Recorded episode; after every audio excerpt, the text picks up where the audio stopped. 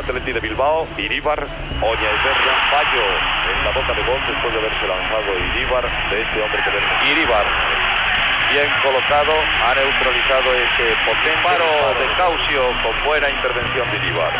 Este Iríbar fue el primer gran portero moderno de la historia. Es un portero con unas condiciones extraordinarias, probablemente el mejor portero del mundo en su época, a mediados de los 60, sobre todo en esa, en esa primera época. Yo creo que la mayor virtud no ha sido ni que buen portero ni nada, nada. yo creo que ha sido la humildad. Es un portero que se puede equiparar prácticamente a los de ahora. Las reglas de los porteros son diferentes en este momento, en los saques, en llevar la pelota con la mano, en recibir la pelota de los defensas, pero es el primer gran portero moderno. Hay muchos porteros que se adornan tirándose una palomita y haciendo no sé qué.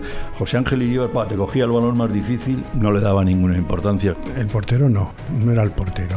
Era el capitán y era el porterazo. Carmelo había sido un un gran portero y encontrar un sustituto no era fácil, entonces cuando llega Iribar se abrió el cielo, ¿no? Bueno, con el Chopo he estado muchos años yo, bueno, he estado todos los que he estado de entrenador, el Chopo ha estado en Lezama y de jugador, bueno, yo jugué dos años, pero en realidad en el equipo estuve cinco.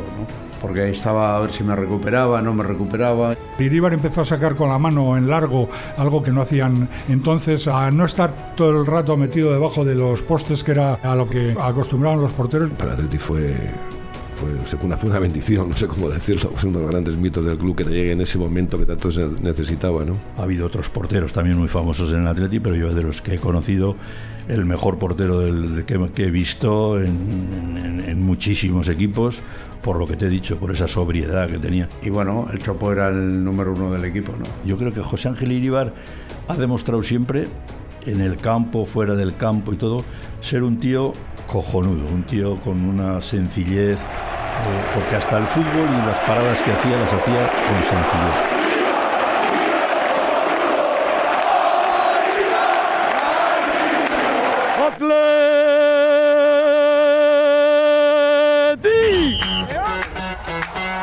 veces campeón. La historia del Athletic como nunca te la han contado.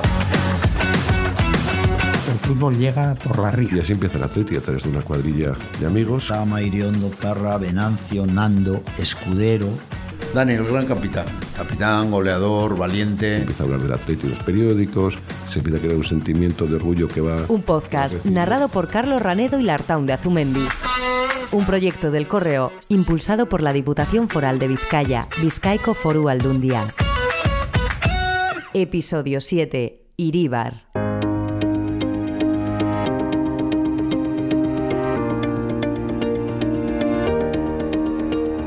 Hola, bienvenidos de nuevo. Vaya arranque, creo que ha quedado claro de quién vamos a hablar hoy, ¿no es así, Lartown? Hola Carlos, así es, no deja lugar a dudas, José Ángel Iríbar Cortajarena es leyenda viva del Athletic.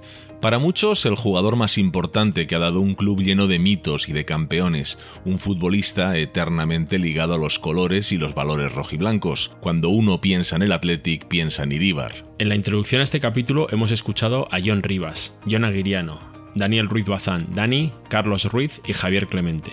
Ha quedado claro que ha sido un genio en el campo y es un gran hombre fuera de él fue el ídolo de toda una generación, como recuerda John Rivas. La gran reverencia que le teníamos los chavales en mi época, que íbamos en verano a los entrenamientos del, del Atlético que los hacían fadura en el campo del Grecho, y la reverencia con la que veíamos a, José Ángel Iríbar, prácticamente no, no nos acercábamos a él porque para nosotros era un dios. Y con una larga carrera que marcó a quienes le vieron jugar. Porque es que la primera vez que fui a San Mames a un partido del Atlético, Iríbar era el portero y cuando estaba estudiando en la universidad, Iríbar seguía siendo el portero del Athletic. Es que era una persona que parecía eterna en la portería del Athletic. La sensación que traslada el periodista es exactamente así. José Ángel Iríbar estuvo casi dos décadas en la portería del Athletic.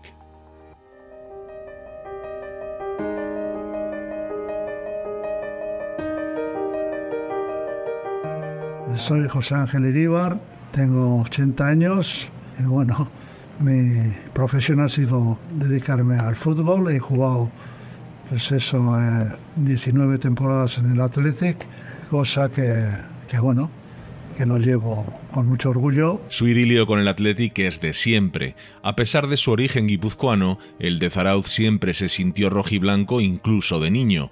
Primero por tradición familiar, pero también por otros motivos. También hay que decir todo que era un equipo campeón, ganaba muchas cosas. Y bueno, entonces eso creó un ambiente a favor del retrato increíble.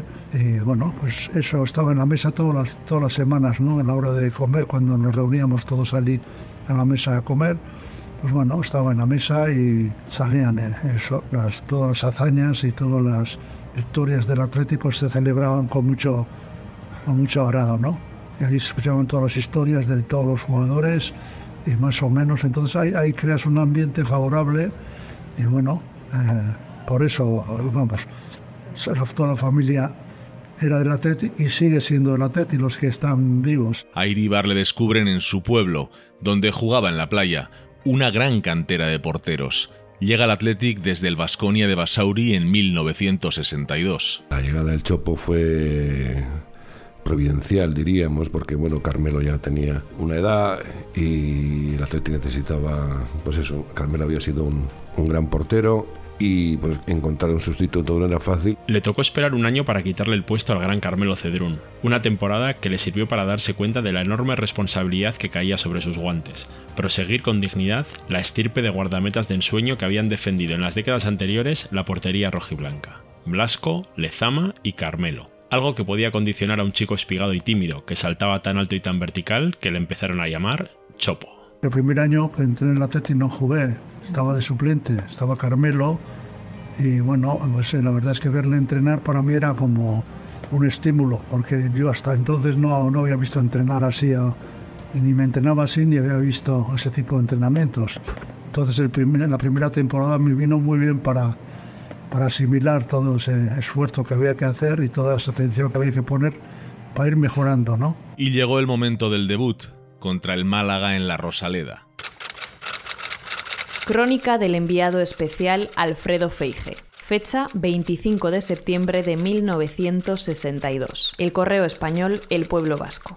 Pero señor, ¿qué ha hecho el Athletic para que los árbitros le jueguen estas malas pasadas? El caso es que una escapada del rápido y escurridizo Caña finalizó con un centro a media altura.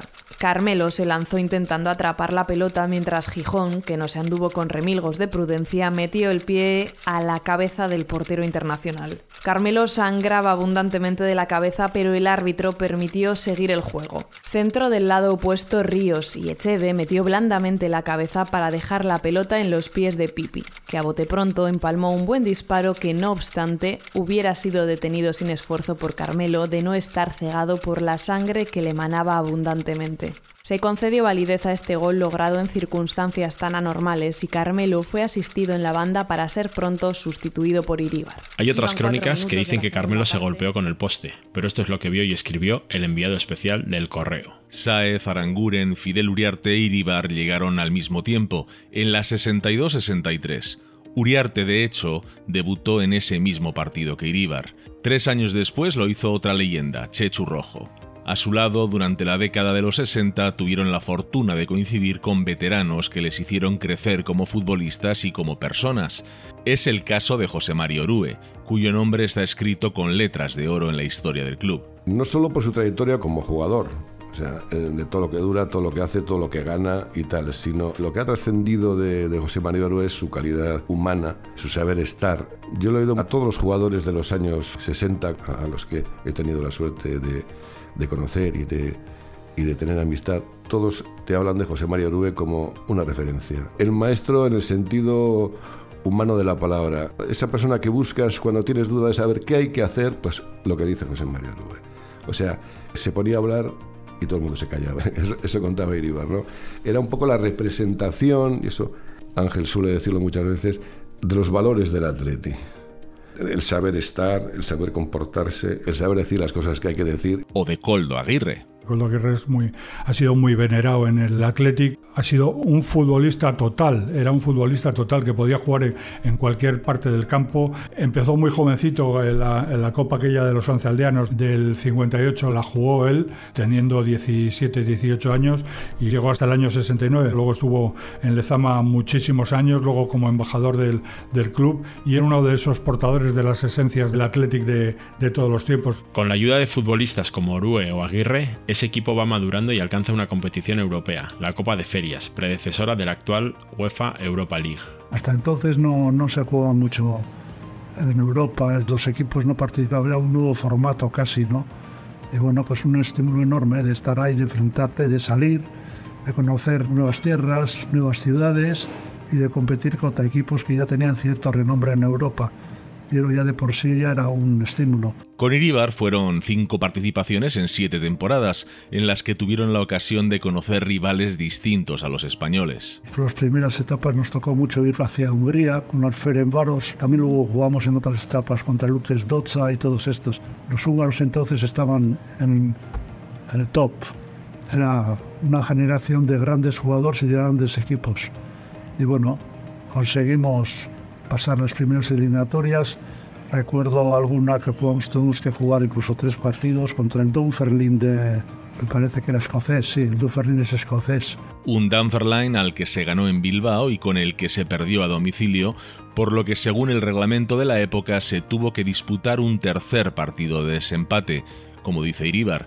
Al final se ganó la eliminatoria en San Mamés gracias a dos tantos de Coldo Aguirre y de Fidel Uriarte, un Dunfermline que contaba entre sus filas con uno de los personajes más ilustres del fútbol continental, Sir Alex Ferguson, una de las muchas leyendas que han pasado por San Mamés a lo largo de los años. Con Iríbar en la portería, el Athletic se paseó por Europa, pero también regresó a las finales coperas que habían alimentado su leyenda. En cuatro años jugaron tres, la primera de ellas la de 1966. Hacía ocho años que no se alcanzaba. Llegar a la final ya era un objetivo porque la gente ya estaba impacientando. Llevábamos desde el 58 sin ganar TET y la Copa y ya la gente pues nos estaba exigiendo un poco, las nuevas generaciones pues estaban metiendo un poco, pues eso, ven, ven a ese espíritu copero, ¿no?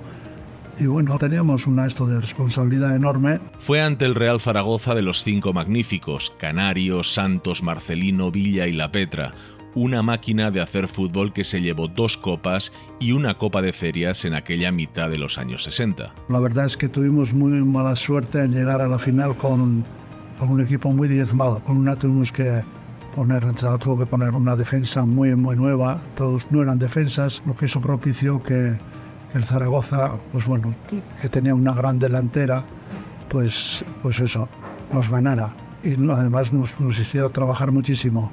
En la portería tuve un trabajo enorme para ser una final, pues quizá demasiado. Y ocurrió lo inesperado. Fue el partido en el que Iríbar ya se hizo definitivamente una leyenda, porque es el partido en el que le empiezan a, cantar lo de Iríbar, Iríbar es cojonudo, porque a pesar de que el Atlético perdió, hizo un montón de paradas y salvó la goleada, ¿no? Pese a la derrota por dos goles a cero, la afición reconoció la actuación del portero y comenzó a entonar un cántico para la historia.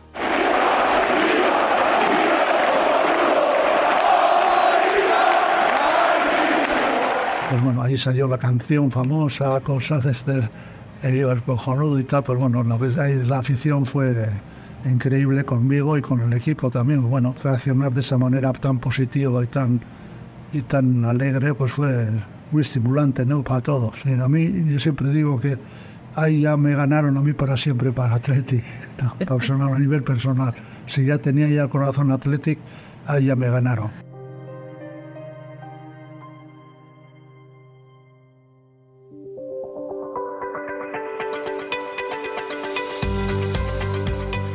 Al año siguiente, otra final consecutiva y otra derrota, esta vez contra el Valencia.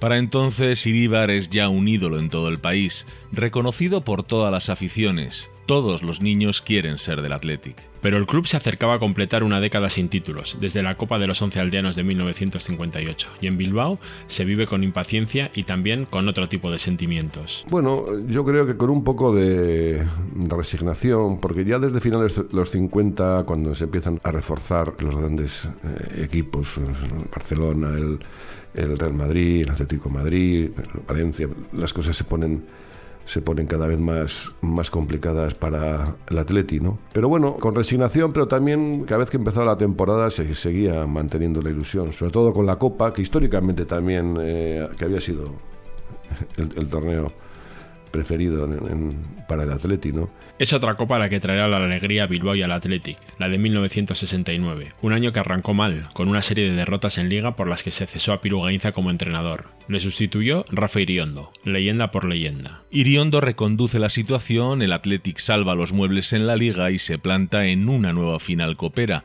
Ante él, el Elche el mejor Elche de la historia, el de Araquistain, Iborra, Serena y Asensi. Dices contra el Elche la final, ¿no? Pero es que el Elche en aquella época era un equipazo.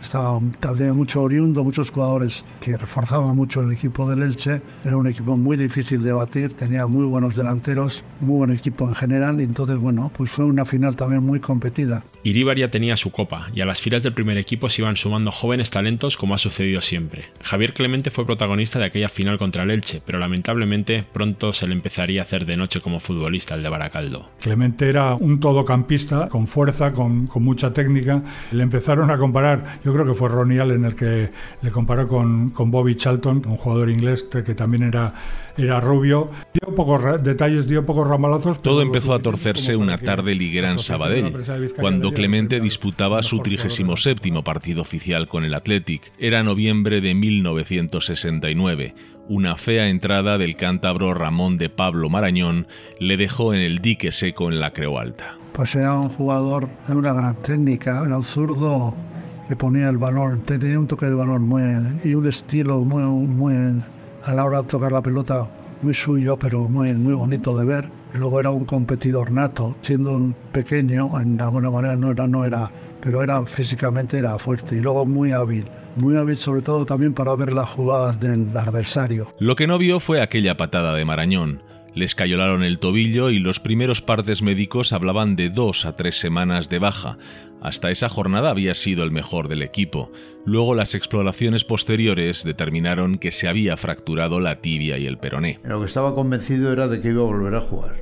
Pero bueno, es uno de los casos que salió mal. El club se despistó mucho en el servicio médico conmigo.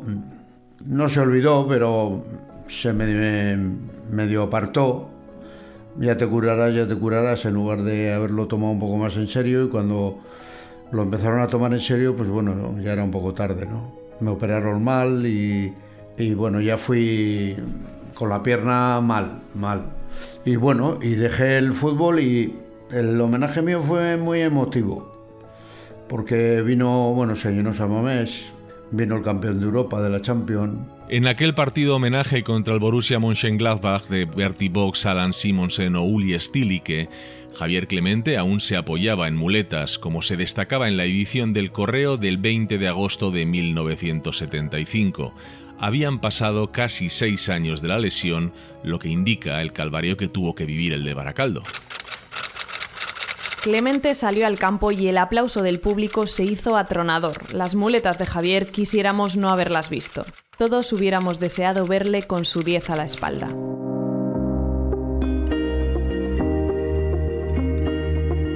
Iribar no solo compartió vestuario con estrellas en ciernes como Javier Clemente, también lo hizo con jugadores de la talla de Fidel Uriarte.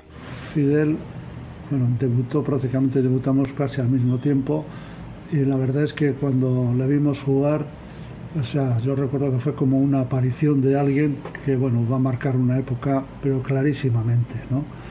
Ya se ganó al público desde el primer partido que jugó en San Mamés, porque era una, una demostración de, fútbol, de fuerza, de alegría, de, disfrutar jugando. Era un gran rematador también de cabeza sobre todo. Y luego era zurdo. Y los zurdos tienen algo en la hora de jugar al fútbol que tienen algo, ¿no? Tienen un estilo, la forma de, ver el juego, de, chutar, de no sé, tienen algo. Y Fidel tenía, reunía todo eso. Entonces el público vibraba solo de verle jugar, solamente salía al campo. Uriarte se ganó al público desde el primer día en San Mamés. Yo recuerdo anécdotas que, que luego me contaban jugadores de Real Madrid como Amancio y compañía que venían aquí a jugar en pleno invierno y venían ellos con pantalones, con camisas largas, muy protegidos por la lluvia y el frío y decían, nos veían salir a nosotros y sobre todo le veían salir a Fidel Uriarte que iba remangado con los pantalones y la camisa remangada, ya ahí nos ganabais, decían. Se veía la exultante, era exultante jugando. Y también zurdo y una gran figura, pero de un estilo muy diferente, era Chechu Rojo. Chechu era todo calidad, era calidad en el juego, elegancia, muy elegante, gran regateador y gran centador, y también hacía sus goles. Y bueno, también tenía un gran carisma sobre el equipo, porque era un jugador, un zurdo capaz, extremo, capaz de jugar, abarcar mucho campo y de jugar más un poquito más terreno de lo que se hace habitualmente.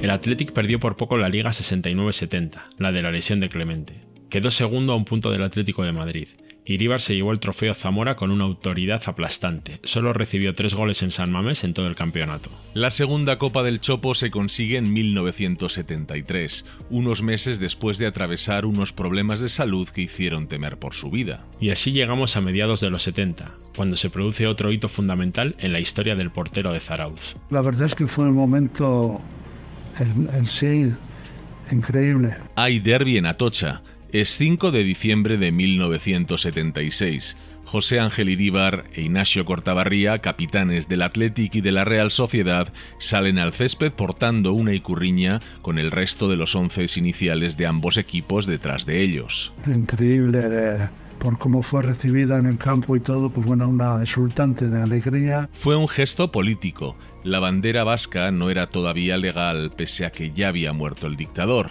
es una imagen para la historia. La verdad es que fueron esos momentos inolvidables en el que nos vimos ahí juntos junto a la Icurriña, reivindicando la Icurriña, porque además se veía que, ese esfuerzo podría merecer la pena, yo creo que sí lo mereció, porque hace poco fue ya tolerada y, y al día un poquito más tarde ya reconocida. Entonces, bueno, yo creo que eso fue un paso importante que igual no nos dimos cuenta en ese momento de la trascendencia que tenía, pero que sí tuvo mucha trascendencia.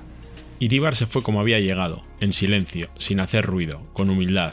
Jugó su último partido de liga contra Las Palmas el 11 de noviembre de 1979 y su último partido oficial contra el Guecho en eliminatoria de Copa en San Mamés el 12 de diciembre no volví a coger los guantes. ¿Por qué? Porque me di cuenta de que no podía arrastrarme por los campos de fútbol, ya tenía una hernia discal en la espalda y que me impidía agacharme y tenía que pasar por el quirófano, que entonces además no había seguridad de que, de que eso se fuera esto, o si no, pues bueno, entonces no. El portero tiene que estar flexible, hay que llegar hasta el suelo, hay que... Así, no, yo no estaba en condiciones de, de eso. O sea, tenía mucho dolor en la espalda, entonces decidí que bueno, era el momento. Ya llevaba ya 19 años y también eran años que era el momento de, de dejarlo. Iríbar fue un portero de unas dimensiones tan inabarcables que sus compañeros le hacen responsable no solo de detener los goles del contrario, sino de los que marca el Athletic. Le he dicho más de una vez a, a Iríbar eh, que parte de la culpa de que yo fuera el Pichichi era él. Habla Carlos Ruiz, el último Pichichi del Athletic. ¿Por qué? Pues porque le dije, mira, yo te tengo como portero todos los entrenamientos y, te chuto y, sé cómo sé cómo lo que eres y tal. Y porque para meterte un gol tenía que pensármelo muchas veces. Entonces, eso me hizo hacerme un poco, digamos, mejor en cuanto al trabajo del área de, dónde te pones, qué haces, qué movimientos, etcétera. Yo ya le he dicho varias veces que parte del trofeo es de él. Una figura excepcional como la de Iribar se merece un capítulo especial como este, pero en Mil veces campeón, el podcast del correo con el que estamos repasando el glorioso camino del Athletic, tenemos aún muchas historias por contar. En el próximo episodio viajamos a los años 70, la década en la que se inaugura Lezama, nuestra fábrica de cachorros, y se alcanzan finales que se resuelven de forma dramática. El Athletic juega al fútbol como Los Ángeles, pero el destino le tiene preparada una mala pasada. Hasta el próximo episodio. Gracias por escuchar.